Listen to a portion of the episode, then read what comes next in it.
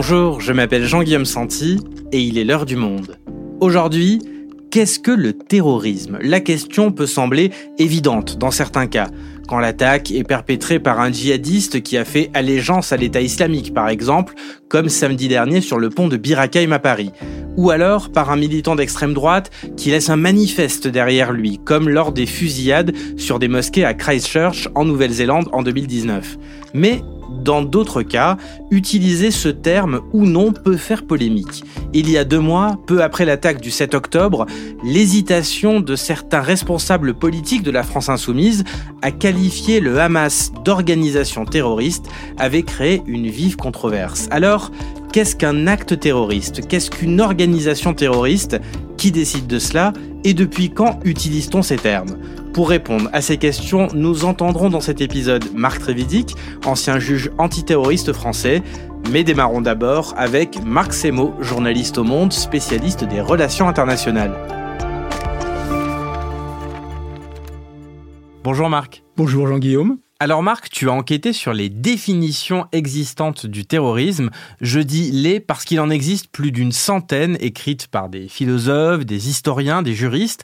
Alors pour bien comprendre pourquoi on n'arrive pas à se mettre d'accord sur ce qui est terroriste ou pas, revenons un peu en arrière. Depuis quand parle-t-on de terrorisme? D'où vient ce mot? Le mot, son emploi est très daté. C'est la Révolution française. Alors le terrorisme existait avant. La chose a largement précédé le mot. Mais le mot on le connaît, c'est la terreur, c'est Robespierre lui-même. Le terrorisme naît comme terrorisme d'État, et c'est seulement après, bien plus tard, que l'on commencera à parler du terrorisme au sens où on l'entend aujourd'hui, à partir du moment où des groupes révolutionnaires, qui se référaient à la Révolution française, disaient on va utiliser la même méthode pour frapper de terreur nos adversaires, exactement comme Robespierre voulait frapper de terreur tous les ennemis de la Révolution. Alors cette bascule sémantique, elle s'opère à la fin du 19e siècle et à partir de là, on qualifie de terroristes des anarchistes, des indépendantistes au moment de la décolonisation et plus récemment des islamistes. Le terrorisme, c'est aussi des idéologies extrêmement variées. Ça peut être au nom de la foi, ça peut être politique, d'extrême gauche ou d'extrême droite. Le terrorisme, ça peut être pour l'indépendance nationale ou l'acte de résistance du colonisé, qui est un exemple type de dissuasion du faible au fort par exemple le FLN algérien, dit bah, nous, qu'est-ce qu'on fait? On met des bombes dans des cafés pendant la bataille d'Alger, mais qu'est-ce que fait l'État français? Il bombarde les villages. Alors quelle est la différence? Le terrorisme, c'est l'arme du faible. C'est par exemple cet argument qu'utilisera à chaque fois Jacques Vergès, qui avait été euh, un des avocats du FLN dans ses procès. Donc si je te suis bien, le terrorisme est devenu l'arme du faible, mais euh, le, terrorisme d'État, il ne s'est pas éteint non plus avec Robespierre. Hein. On employait encore cette expression très récemment pour la Syrie de Bachar al-Assad, par exemple. Oui, tout au long de l'histoire jusqu'à nos jours, il y a toujours eu un terrorisme d'en bas, l'arme du faible, et un terrorisme d'en haut, qui est celui de l'État. Et d'ailleurs, si on fait le bilan des morts, le nombre des victimes, pour parler ne serait-ce que du dernier siècle, du terrorisme d'État, du terrorisme d'en haut, le stalinisme, le nazisme, la révolution culturelle maoïste et ceux du terrorisme d'en bas sont sans commune mesure. Le, le terrorisme d'en bas reste très marginal. Ok, donc des auteurs très différents, des bilans humains très différents aussi. La question c'est euh, comment trouver une définition qui englobe tout cela, toutes ces différences? Au niveau international, il y a eu une première tentative pendant l'entre-deux-guerres de définir le terrorisme. C'était à l'époque de la Société des Nations, mais ce n'est qu'en 1999 que l'ONU parvient finalement à une définition. On l'écoute. Et terroriste, tout acte destiné à tuer ou blesser grièvement un civil lorsque par sa nature ou son contexte, cet acte vise à intimider une population ou à contraindre un gouvernement ou une organisation internationale à accomplir ou à s'abstenir d'accomplir un acte quelconque. Marc, pourquoi est-ce que l'ONU a mis autant de temps à écrire cette définition? Jusque-là, il y avait eu un blocage total. Après la, la Seconde Guerre mondiale, quand on a créé l'ONU au nom d'un plus jamais ça, bah, le, terrorisme à la fois était considéré comme un problème, donc il fallait trouver une définition, et en même temps on n'y arrivait pas, parce qu'il y avait deux visions qui s'opposaient. Il y avait celle des États, notamment des États autoritaires, euh, qui voulaient pouvoir considérer comme terroristes toute forme d'opposition, Et à l'opposé, les organisations de défense des droits de l'homme, les peuples en lutte contre euh, la colonisation, qui craignaient à raison d'être étiquetés comme terroristes et d'être réprimés comme tels. Et donc tout ça est resté bloqué bah, quasiment jusqu'à la chute du mur. Et c'est seulement après la chute du mur, qu'on est sorti de la logique des blocs, que l'on a commencé à travailler un peu plus concrètement sur ce que pourrait être cette définition et que l'on a abouti à ce texte de la Convention internationale contre le financement du terrorisme.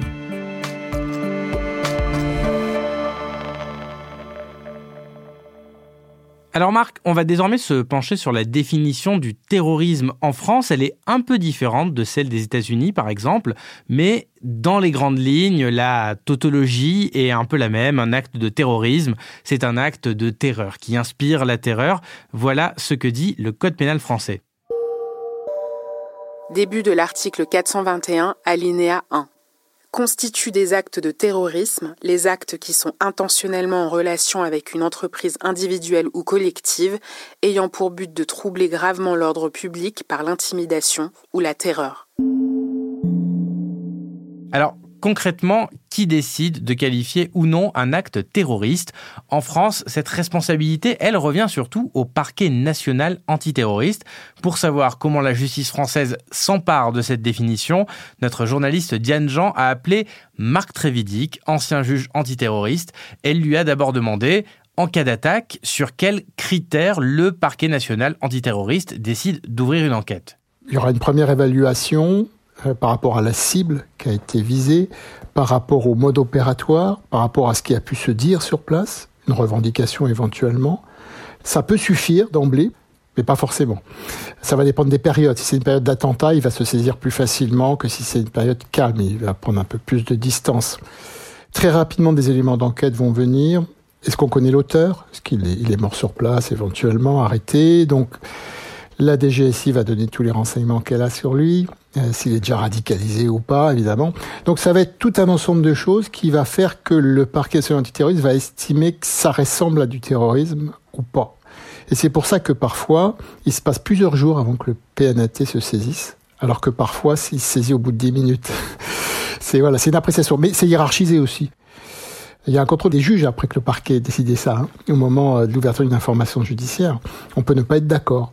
Je me souviens d'une affaire, euh, c'était une personne qui faisait sauter des, euh, des radars. Donc elle fait sauter pas mal de radars en France avec des explosifs. Et euh, ça avait été pris en terroriste et finalement en terrorisme, mais finalement on l'a pas. On, les juges d'instruction, euh, c'était Gilberti à l'époque, avait dit que lui la qualification terroriste lui allait pas, il l'avait disqualifié. Il y a eu le cas aussi d'une personne qui avait voulu faire dérailler un train, qui était radicalisé, mais des expertises psychiatriques ont montré qu'il avait des gros gros problèmes psychiatriques. Et surtout l'enquête avait montré qu'il avait aucun lien avec aucune organisation terroriste, ce qui fait qu'on a là aussi disqualifié et renvoyé le dossier au, bah, au tribunal initialement compétent. Donc ça arrive assez, pas mal de fois, oui. Et Marc Trévidic nous a aussi expliqué que les juges antiterroristes n'interviennent pas seulement pour qualifier les faits après qu'ils ont eu lieu, ils agissent aussi avant, et l'interprétation est tout aussi complexe. D'habitude, un juge ne fait pas de prévention. Un juge intervient quand le crime est commis. Un juge d'instruction, en tout cas. Là, le problème, c'est qu'on demande à la justice antiterroriste d'éviter les attentats. Pour remplir cette fonction qui, qui consiste à éviter les attentats judiciairement, on a créé des infractions qui permettent d'arrêter les gens en amont de l'attentat. La fameuse association de malfaiteurs terroristes, par exemple, qui permet, dès que des, des gens s'entendent en vue de préparer les attentats, de les arrêter dès ce stade-là. C'est très particulier, hein, on trouve pas ça en droit commun ou très rarement. Euh, et alors que là, c'est le travail quotidien des, des juges antiterroristes, ce travail de prévention qui les rapproche d'un service de renseignement, en fait. Et enfin, on a demandé à Marc Trévidic comment les juges antiterroristes français faisaient la différence entre les groupes terroristes et les actes terroristes. Peut-on faire partie d'un groupe considéré comme terroriste sans l'être soi-même? On peut participer à, à des activités d'un groupe terroriste, mais il y a deux problèmes qui se posent. D'abord, il y a des groupes qui ne sont pas euh, 100% terroristes. Bon, je prends un exemple, le Hamas. Imaginons que vous participiez euh, au sein du Hamas à des œuvres caritatives vis-à-vis de la population palestinienne, puisqu'ils font ça aussi. Vous avez adhéré au Hamas, euh, qui est une organisation politique, mais vous n'avez, n'êtes pas entendu pour faire des actions terroristes. Vous n'êtes pas dans la branche armée. Vous allez travailler sur, sur le caritatif, par exemple, pour aider les populations. On va pas pouvoir vous poursuivre en terrorisme. Donc, si vous voulez, c'est pas simplement le fait d'adhérer à un groupe qui a aussi des activités terroristes, il faut quand même adhérer à l'activité terroriste elle-même. Quand le groupe fait 100% d'activité terroriste, le simple fait d'adhérer à ce groupe, l'État islamique, euh, ça suffit, si vous voulez. Mais c'est pas toujours le cas, donc il faut regarder au cas par cas. Il y a aussi des groupes qui euh, ont été qualifiés de terroristes et qui ont été disqualifiés après, y compris par la communauté internationale. J'ai un exemple célèbre qui était euh, euh l'OMPI, les opposants au régime iranien, Mayam Rajavi, etc. Ils se sont retrouvés à une époque sur les listes américaines, européennes, des organisations terroristes, parce que tout le monde se rapprochait de l'Iran entre 2001 et 2003. et puis finalement, on les a tous retirés des listes le rapprochement s'est avéré inefficient. Parce que c'est très politique la notion de terrorisme. Et c'est là où la justice intervient. La justice ne doit pas rentrer là-dedans. La justice, elle juge des actes, euh, elle se moque que les gens aient une étiquette. Et moi, j'avais fait non-lieu d'ailleurs hein, sur les opposants iraniens en disant que c'était pas terroriste pour moi. Alors qu'ils aient des attentats contre des cibles militaires ou institutionnelles en Iran. C'était pas évident de poser ça sous ce terrain-là. Donc, on est dans des choses infiniment politiques, mais nous, on n'est pas les, le calendrier politique, les, les contingents, je me rapproche, je négocie des contrats, donc tout d'un coup, les opposants deviennent des méchants, alors qu'avant, c'était des bons qui nous renseignaient. Vous voyez, sur, faut pas rentrer dans ce jeu-là. C'est là où on peut avoir un rôle.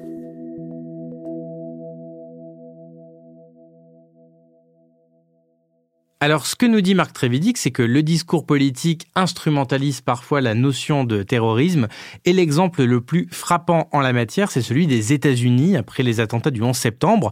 Le pays déclare alors sa War on Terror, une guerre qui cible non pas un ennemi précis, mais le terrorisme lui-même. Et cette euh, rhétorique, elle va avoir des conséquences très lourdes. Marc, je te propose qu'on écoute des extraits du discours de George W. Bush prononcé peu après le 11 septembre devant le Congrès américain. La seule manière de vaincre la menace terroriste qui pèse sur nos vies, c'est de l'arrêter, de l'éliminer, de la détruire partout où elle pousse. Nous consacrerons toutes les ressources dont nous disposons, tous nos canaux diplomatiques, tous nos outils de renseignement, toutes nos forces de l'ordre, tout notre pouvoir financier. Et toutes les armes de guerre nécessaires à la dislocation et à la défaite du réseau terroriste mondial. Chaque pays, dans chaque région, doit maintenant prendre une décision. Ou bien vous êtes avec nous, ou bien vous êtes avec les terroristes. Alors, on entend bien, Marc, la rhétorique déployée par George W. Bush. Alors, qu'est-ce que la lutte contre le terrorisme, cette war on terror, a entraîné sur le plan intérieur aux États-Unis, comme ailleurs d'ailleurs? Alors en interne, ça a signifié un durcissement des législations avec notamment le Patriot Act qui permet de recueillir des informations privées sur des personnes dont rien ne prouve qu'elles sont liées à des activités terroristes. Ainsi, 200 000 enquêtes ont été ouvertes. Bon, les contrôles aux frontières, la sécurité des bâtiments publics ont été renforcés, mais on a aussi créé des centres de détention hors sol, comme celui de Guantanamo sur une base américaine à Cuba, qui vont accueillir pour cette base de Guantanamo jusqu'à 660 présumés terroristes de 42 nationalités différentes dans une situation de non-droit puisqu'ils sont détenus sur une base américaine mais en dehors du territoire américain proprement dit. Alors, euh, face au terrorisme, d'autres pays comme la France ont notamment après les attentats de Charlie et du Bataclan, progressivement aussi durci leur législation. Ainsi, par exemple, la législation française a intégré nombre de mesures propres à l'état d'urgence qui avaient été proclamées après les attentats euh, du Bataclan. Et la qualification de terroriste au niveau juridique entraîne l'application d'un régime légal spécifique dérogatoire du droit commun et nombre d'ONG disent que ça il y a des dérives et des abus. Donc ça, c'est sur le plan intérieur, mais euh, concernant les États-Unis en 2001, ça a aussi changé beaucoup de choses sur leur politique extérieure, et les guerres qui ont, qui ont, été menées. Absolument. Donc après ces attentats euh, du 11 septembre 2001, bah, Bush a lancé la lutte contre la guerre contre le terrorisme et cette lutte contre des forces du mal, qui a été l'élément stratégique central américain de la politique étrangère américaine tout au long des 10, 15, voire même jusqu'à aujourd'hui, années du XXIe siècle. Alors, euh, cela apportera à plusieurs interventions internationales, à commencer par celle contre le régime taliban d'Afghanistan qui hébergeait Ben Laden et la direction d'Al-Qaïda qui avait revendiqué les attentats. Mais en 2003, ce fut aussi le tour de l'Irak, avec aussi l'idée de remodeler le Moyen-Orient en installant en lieu et place du régime de Saddam Hussein une démocratie. Ce fut un fiasco, on n'exporte pas la démocratie, on ne fait pas un trône avec des baïonnettes, comme disait Talleyrand, parce qu'on ne peut pas s'asseoir dessus. L'Irak tomba sous la coupe iranienne, puis devint avec la Syrie le fief de l'État islamique, l'Afghanistan, après le retrait américain décidé par Joe Biden pour mettre terme à une guerre sans fin et retomber sous la coupe des talibans. Et d'ailleurs, Joe Biden, après les atroces attaques du 7 octobre euh, commis par le Hamas, a mis Israël en garde de ne pas commettre le même type d'erreur. Choc, douleur et rage. Toute cette rage, je la comprends. Et beaucoup d'Américains la comprennent aussi. Justice doit être faite. Mais je vous préviens, si vous ressentez cette rage, ne la laissez pas vous consumer. Après le 11 septembre, nous étions furieux aux États-Unis. Nous cherchions à obtenir justice. Et si nous l'avons obtenue, nous avons aussi fait des erreurs.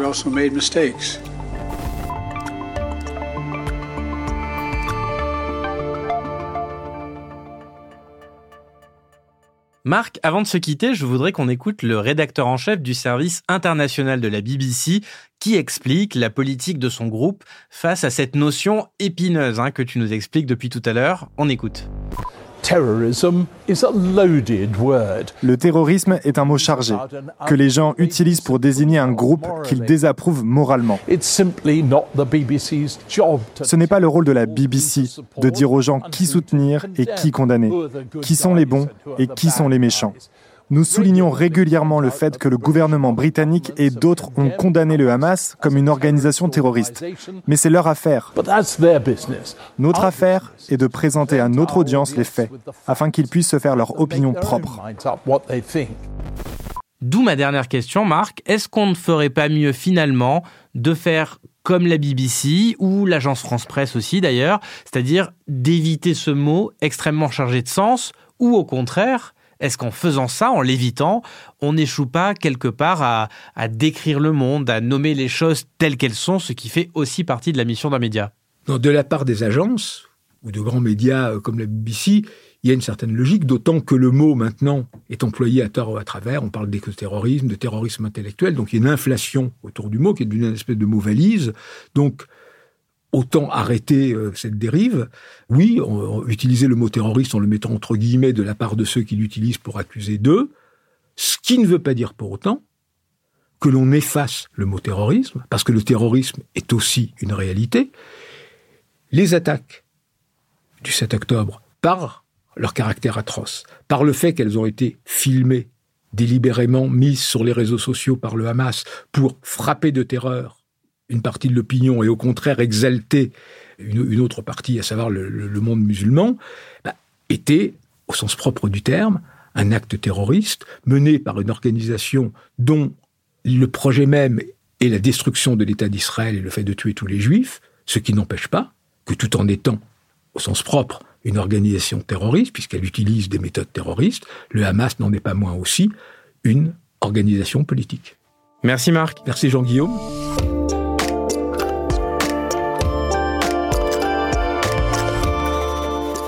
Cet épisode a été produit par Diane Jean et réalisé par Quentin Tenot et Amandine Robillard.